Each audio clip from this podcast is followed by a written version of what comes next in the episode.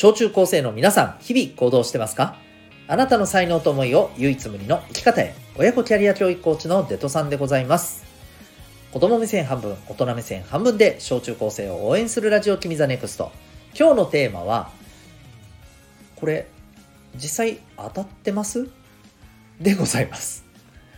はいえー、このチャンネルでは、えー、本と挑戦のヒーロー、希望戦士、ダクシオンを応援しております。ということで、今日の本題に行きたいと思います。えー、これ当たってますかっていうね、えー、いきなり何っていうテーマですけども、えー、今日はですね、ある、えニュース記事をシェアしていきます。でね、ぜひ皆さんこれを聞きながらですね、あなた自身やあなたの周り、当たってるのか当てはまってるのか、ちょっとこれ考えてみてほしいんですよ。で、まあ、それを伝えつつ私的にはこう思うけどねみたいなのもちょっとねあの喋っていきたいなと思います。でまあ今日は本当にねあのこれを聞いてまあそうだな。大人はうちらをこういうふうに見てるんだなっていうふうにね思ってほしいなと思います。はい。というわけでえっ、ー、と記事のタイトル消費行動から読み解く Z 世代に刺さるコンテンツの作り方でございます。消費行動っていうのは物を買うっていうね、えー、要は行動ですね。どんなものを、えー、買うのか。あとは、それだけじゃなくてね、え時間を消費するっていう意味合いも多分ここには含まれてるかなと思います。だから、まあ、この後出てくるけど、えー、どんな、例えば YouTube、どんな、え TikTok を見るか。まあ、そういったとこだったりしますね。はい、こんなのも含めて消費行動。で、そこから、えー、読み解く、刺さるコンテンツの作り方。え、コンテンツっていうのもね、これ何って思うかもしれないけど、これもいわゆるね、あの、まあ、YouTube の動画とか TikTok の動画とか、うん、こんなの全部コンテンツだと思ってください。いわゆるあの、えっ、ー、と、ネットで何かをね、表現して発信してるものは全部コンテンツだと思ってもらっていいと思います。で、どんなのが刺さるの？刺さるっていうのは分かりますよね。あの、どんなのが、お面白いってね、感じてもらうかっていうことですね。で、あと Z 世代。これ何かと。中高生以上は Z 世代と呼ばれています。まあ、それだけ覚えておいてください。ちなみに小学生さんはですね、アルファ世代と呼ばれています。まあ、ただ、まあ、Z 世代に近いものだと、ちょっと今回はね、含めてあの小学生の方もね、聞いてもらったらと思います。じゃあ、えー、これ記事はね、すごい細かく読むと長いので、ざっくりいきますけど、まずね、Z 世代が重視してるのは何か。多様性の尊重と自分らしさだそうです。多様性っていうのはいろんなね、考え方、価値観、えー、これを尊重するっていうことですね。いかがでしょう？あなたは、あなたの周りは、いろんな物事の考え方、自分とは違う物事の考え方を尊重するっていう人多いでしょうか？そして、一方で、自分はこうありたい、自分らしさを大事にしたい。これってどうですか？あなた自身は、そして周りはどうでしょう？これ私はですね、うん、あんまり表には出さないけど、まあ、そういうふうに感じてる人はすげえ多いなって思います。うん、すげえ多いんだろうなっていう感じがします。確かにね。うん、まあ、たかだか、あの、僕が直接触れているね、あの、小中高生の方っていうのは、まあ、せいぜい延べでももうね、本当に、あの、このお仕事を始めてから、まあ、あの、数十人、ではありますけれどもね。はい。でもそんな皆さんと、えー、それなりに深くね、いろんなお話をしてい、えー、く中で、まあそういうことはやっぱり私も感じています。うん。でも実際どうですかね、皆さんの周りでは。はい。で、じゃあ次の話いきますね。えっ、ー、と、この多様性の尊重というところ、もう少しね、細かく見ていくとね、えー、例えば他者の意見、ね、えー、それを尊重するのが当たり前である。差別のない平等意識、あと社会貢献に対しても意識が高い。で、えー、自分の価値観に合う考えを、まあ、え取捨選択する。要するに、あの、それをちゃんと選ぶってことです。それから、自分の意見を持って表現することに、まあ、長けている。上手であるってことですね。いかがでしょう？当てはまりますかね？うん。まあ、さっき言ったように多様性の尊重っていうのは僕もあるだろうなと思うしいろんな意見をあの聞くっていうところもねなんかあるような感じはしています。うん、そうですねただ自分の意見を持って表現することに長けてるかっていうとこれはねみんながみんなそうじゃない気がするんだよね。やっぱり上手な人とか得意な人は得意だしでも結構ねこれはね、まあ、正直僕があの小中高生の頃もそうだったけどもうすごい差があるんだよね。でやっぱり一部のそういうあの自分の意見をボンって表現するのが上手な人はどんどん出すしもう大多数の人は出さないままっていうところが結構多いんじゃないかなそんな気がしてますね。うん、どうですかねはい。で、それからね、次ね、好きっていうのが原動力になる。これどうですかねこれはめっちゃそんな気がする。うん。好きが大事。私たちよりもね、あのね、好きが大事。もっと言うとね、役に立つと好きで言うとね、あの、役に立つよりも好きを選ぶっていう感じが強いです。どうですか？ね、あの、極端な話さ、体にはあんまり良くないけど、超味が好きな食べ物とさ、うん、まあ、味はそこそこだなぐらいなものだけど、体にはとってもいいよっていう食べ物があるとするさね。どっち選ぶ？好き選ぶでしょ。うん。っていう感じがするよね。はい。そういう人が多い気がします。うん。でね、えー、それからね、えー、次のポイント。えー、推しへの理解がすごい大切。これどうですか？皆さん推しいますか？そして、えー、やっぱり推しに対して時間を使う、あるいはお金を使うことに積極的ですか？また周りはどうですか？でもっと言うと、この推しに関してもどうですか？うーん多様性ってやっぱりあるんでしょうか？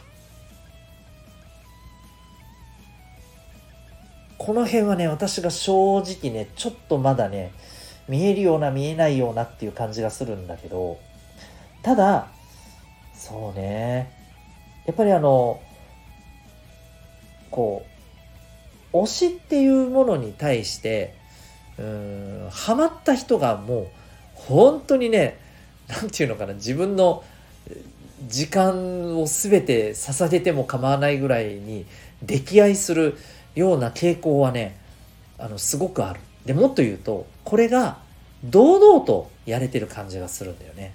僕らの時もねそれはありました。推しという言葉はなかったけど。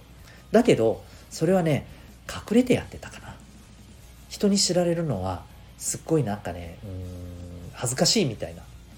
いわゆるあのオタクって言葉はもうほとんど死んでる言葉だと思うんだけど聞かない言葉だと思うんだけどそう要するにまあなんかねちょっと気持ち悪いやつみたいな、えー、風に見られるやっぱりねところがあったんだよね、うん、今はねそれがねいやですが何かみたいなね。そんなところの方がすごく強くて僕はそういう意味ではここの一点に関してはあのねそうだなって思うしいい世の中になったなって思うんですけどただ一方で実際に推しっていうものをそんなに持ってる人いるかなっていう感じがするんだよね。ここはどうだろうか。どうでしょう？皆さんは。また周りはどうでしょうかはい。推しを通してね、えー、人とつながったり楽しんだりっていうこと結構多いですかね。それとも意外とそうでもないんでしょうかはい。あと、次これですね。リスクはなるべく回避する。リスクってわかります？危険。失敗、こういったことはやりたがらない。安全第一。思い切った冒険は、なんとなくもしかしたらやりたいって思ってる人もいるかもしれんけど、基本的にはやらない。うん、何かを決めるときは、えー、誰かのアドバイスがあって決めたいとか。一人で買い物をするって、なんとなくちょっと好きじゃないとか。あと、ランキングをすごく重視するとかどうでしょう？いかがでしょうか？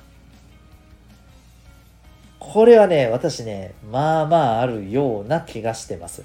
あの、多様性があるとはいえ、なんだで、えー、いろんな人のつまりもっと言うと、えー、多数意見っていうところにやっぱりね無難に行きたいなっていうのもね結構強い気がするんですよね。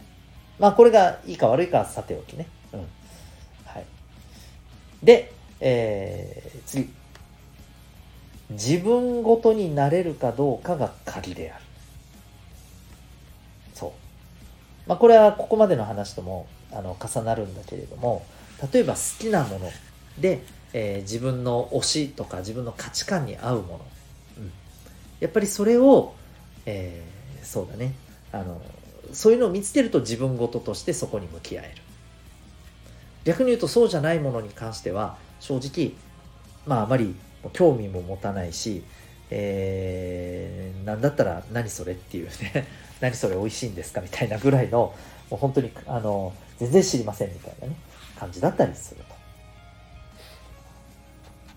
この辺もどうですかね、うん、自分ごとになってるものに対してとにかく一生懸命。逆に自分ごとじゃないものはたとえ周りからそれ大事だよって言われてもうん本当になんか動かないんだよねみたいな。なんか動く気にならないんだよねみたいな。そんな感じだったりしますかね。はいここまでいかがでしょうか。うん。まああのこれがね、まあ、Z 世代の特徴であってでそんな、えー、ところをきちんと踏まえてねだから例えば、えー、これ好きだって思わせられるものがやっぱり刺さると。あるいはえっ、ー、とこうこれが例えば多様性を尊重するとかね。いろんな人の意見大事だよっていうふうに多様性を尊重してるものが、えー、そうだねって言って共感を得て、えー、まあ、そこにあのそういう意見に行きやすいとか、まあ、逆に言うとね、うん、多様性と。いやいやあの何八方美人ぶってるのと。ね、自分のあのやりたいようにやって自分が気に入らないものは気に入らないでいいじゃんと。はっきり言えよと。っていうようなことに対しては、うん、なんか何何かっこつけてんの？引くみたいな。そんな感じがあったりしますかね。どうでしょう、うん、ね。なんかあのー、今自分でも話してて思ったんですけれどこれ結構ねえっ、ー、と何て言うのかな。まあ今はそうかもしれないけれども10年後結構ガラって変わってるんじゃないかななんて思ったりするんですよね。これどういうことかっていうとちょっと時間もだいぶ来てるんだけど簡単に言うね。特に多様性っていう言葉なんだけどもさえっ、ー、と今皆さんは自分ってこれが大事だ。ね。えー、自分のモットーはこれだと。自分の価値観はこれだ。と逆に言うとそれに対する、え考え方に対しては、えー、ちょっと、うん、ごめん許容できないなみたいな、えそういうものってはっきりしてます？これは誤解を恐れず言うとまだはっきりしてないんじゃないかと思うんだよね。要するにあのそれを模索中だと思うんだよ、うん、だからこそ柔軟だしね、自分はこれだっていうのがバシッて決まってない分、まあいろんな考え方あるよね。これもいいよね。あれもいいよね。あ、こういうのもかっこいいよねって、えー、いうふうに感じるし、だからこそ多様性を尊重できる。だけども、これがね、10年後、あるいはもう少し先、15年後、20年後、自分はこうだっていう芯ができてきたらですね、なかなかね、多様性って多分難しくなったりすると思うんだよ。うん、でね、僕が最後に言いたいのは、そんな状態になってもいろんな、まあ、考え方価値観を尊重できることこそ本当の多様性だと思うんですね。うん、だから今はね自分がこれだっていうのがまだ決まってないからいろんな考え方もありだねって思えるんだと私はそんな気がしてるんです。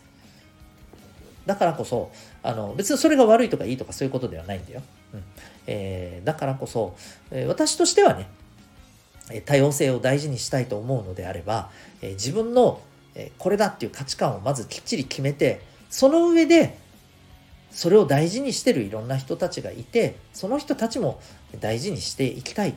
自分のことを大事にされたいからこそ、え人のことも大事にできるんだっていう風な意味で、ちゃんと、それが本当の多様性の尊重だと思うのでね、うん、もし多様性っていうことを大事にしたいんであれば、やっぱりそこをね、えー、大事にしてほしいかなとは思ってます。うんはい。ということで、まあ、これはちょっと僕のメッセージだけど、まあ、今日はね、とにかく、ここまでの、あのー、このね、シェアを聞いて、当てはまるのかな？どうなのかな？っていうところをね、まあなんとなく考えてくれたらいいんじゃないかなと思ってます。まあそこに正解はありませんし、自分なりに、あの、あ、確かにそうだなとか、いや、全然違うけど大丈夫ね、この研究ってね、思う人もいるかもしれない。もう本当どっちでもいいです。はい。え、それぞれなりに考えてくれたら良いのではないでしょうかということで、今日はですね、えー、これ本当に当たってます？実際当たってますか？と、まあ、そんなテーマで、え、お送りいたしました。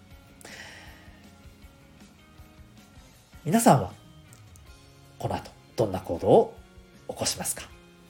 それではまた明日。学びようき一日を。